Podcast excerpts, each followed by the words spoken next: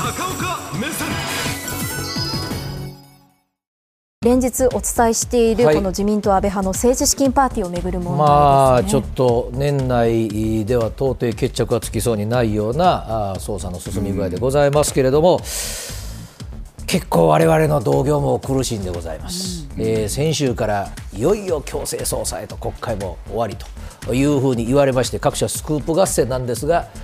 大変苦しい見出しがもうどの社も並んでおります。今日にもあ今週にももう近く。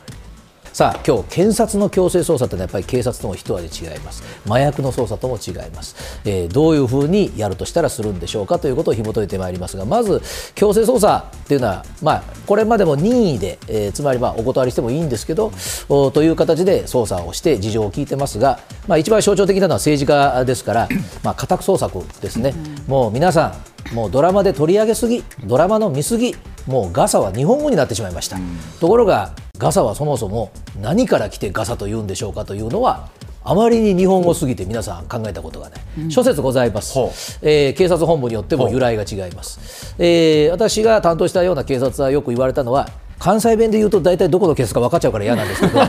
えー、押しをするときにやなガサガサ音がだからガサやという刑事さんもおられました、警視庁は公式見解を出しておられまして標準語で申し上げます。物を探しに行くんですよ。探すを入れ替えるとガサと警視庁の公式見解でございます。というようなあーふうに、まあ、諸説ございますがえー家宅捜索に行くんですがちょっと今回は雲行きが違いまして順番があの強制捜査の前にもうかなりなことをやっているようです。で、あの申し上げましたように任意でまず事情を聞くというところを始めます。で、えー秘書スタッフ周りの方々から通帳だとかリストだとか、まあここで、えーまずまあこの人たちが現場やってたんでね、えーここで物証も抑え証言も取りたい。で、こういう時はですね、あのやっぱり検察官の方っていうのはものすごく丁寧に話されるんですね、特にここでは徹底して優しい敬語です、で今の段階はこの真ん中でございましてもうある程度ものが固まったところで、えー国会議員の先生方さすがにガードが硬いですから、もう話しておられるんですよ。もう手元に全部あるんですよ。お認めになったらいかがですか。ということをやりそれでいやいや、うん、なんか関係ないんだ。なんで私はこんなとこ呼ばれるんだ。じゃあ令状を取って伺いますよという話でここから強制捜査になるわけですが、まあ、ここまでで答えてくれれば事実上強制なくても、まあ、刑事処分を決めるのが検察庁ですから、あのお何もお家宅捜索を無理やりやると。で強制捜査やりますなんて検察庁、まあ一言も言ってませんので、メディアが言ってるだけですので。さあここで、えー政治家の家宅捜索ですが、普通のとはちょっと入るところも違います、はい、こちらでございまして、えーまあ、今回、派閥が、まあ、主役になってますので、派閥の事務所はまあ入るんでしょう、先週、私、東京いた時も、えーもうテレビカメラが事務所の前にずらっと並んで待っておりました、それからもう一つは、まあ、議員会館とか、その議員さんの個人の事務所なんですが、さあ、この議員会館に行くときに、えー直接議員さんの部屋に行く部隊と、もう一つ別動隊がいまして、玄関入ってすぐここ行きます。総合受付、で総合受付に行く理由はですねあの議員さんたちっていうのはあのアポイントを取ってるのはもちろんなんですけど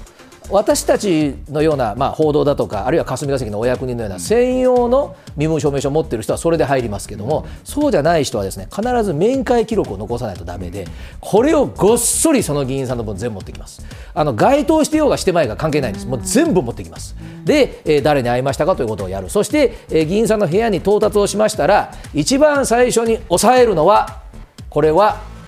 電話なんです。でこれはあの警察もそうですけれども外部と連絡を一切やめていただくということなので、えー入りましてもちろんその一番主任の検事さんがあ捜索令状を見せます。読み上げます。こういうことですよ。でその後もう担当の方がさーっと部屋の中に散って、えー電話の横に立つ。もしくは携帯出してください。もうはい、はい、もう切ってください。というふうにして外部と連絡が取れないようにしで何を持っていくかなんですがはいここです、えー議員さんの部屋の中では、まあ、重視されるのはもちろん記録媒体パソコン今の時代ですから。しかし書類もすごく大事で、手書きの書類ほど本人の思い本音がちらっとメモで書かれてる、でえーこういうのを持っていくんですが、まあ、結果的にはね基本全部持っていくんです、でこの全部持ってって実際の証拠に出すのが少なくても裁判の時には全部持っていって捜査漏れがない中で見つけたんですよという話。じゃあ、えーこれ大丈夫なのに、えーここまで先ほどお見せしたように任意で全部出てるのになんで、えー強制捜査しなきゃいけないんでしょうかとですがいうことなんですがちょっと気になる映像。これ全然違う事件の映像です、えー議員さんの事務所にこれ別の事件ですがはい係官が入ります。なぜか歩いて入ります。えーそんな大きな荷物あるんだったら目の前に車つけてくりゃいいのにですね、えーこれあの場合によったら2列対列できます。捜索終わったらえ？来る時と違って目の前にちゃんと車が持ってきてあって、えー段ボール箱を置くわけですね、えーやはりはいこちら戻ってください。あのテレビ映りでやっぱり頑張ってますよと見せることはこれとっても大事でございまして、えー問題はですねテレビカメラがみんな全社張り込みして撮ってないつまり議員会館とか議員の事務所以外のテレビに映らない大体検察は記者会見でこう言います。本日は十数箇所を捜索しましたその十数箇所ですがはいこちらです、えー十数箇所の中で出てくるのがまず関係者のご自宅です、えーこれはあの議員さんとも限りませんし秘書の方もありますが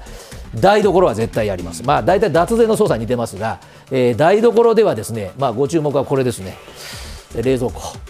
えー結構冷蔵庫は隠します、えー過去の例ではですね、えー冷凍庫で凍ってた氷の中に、えー事務所の通帳があるというようなこともありますので、えーテレビご覧の皆さん、えーご家庭の中で物を隠すときは冷蔵庫はちょっとお気をつけだと。で、えーその次はですねご本人の部屋じゃなくてご家族の部屋です、これ嫌ですね、えーやっぱりね、えー子供さんの部屋とか、えー奥様、ご家族の家族の寝室っていうのも、えー本人の部屋には隠さないものを隠すということがある、そして車です、えー車はもちろん車で別に令状を取りましてね、えー自家用車、まあ、トランクとかあ鍵のかかるところ全部調べるんですがもう1台調べられる車がございます。それが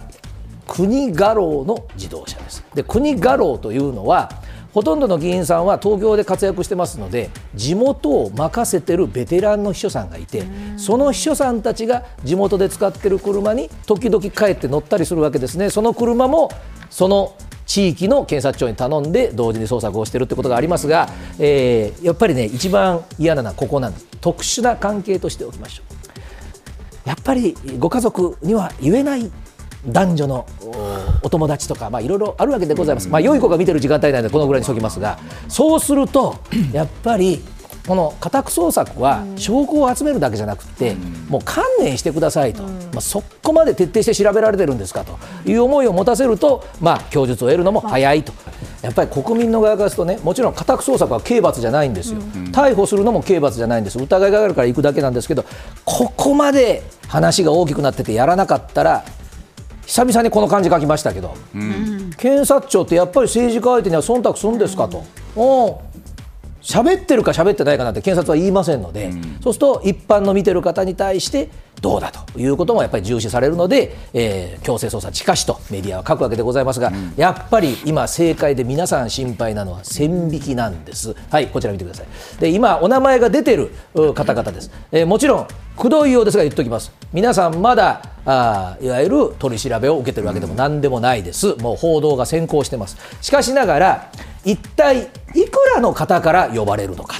ということがあり、えーまあ高額な方から任意ですが話を聞いてるという言い方もあります。しかし呼ばれたからその人が必ずその裁判をを求められるかということもちょっと先が見えないというさっきあの正解の言葉がありましたけど線引きをなかなか察知することが難しいんですよ、でそうでないと、ね、政治が落ち着かないんです、さあ、どれだけ想像のつかないところを今、調べてるんでしょうか。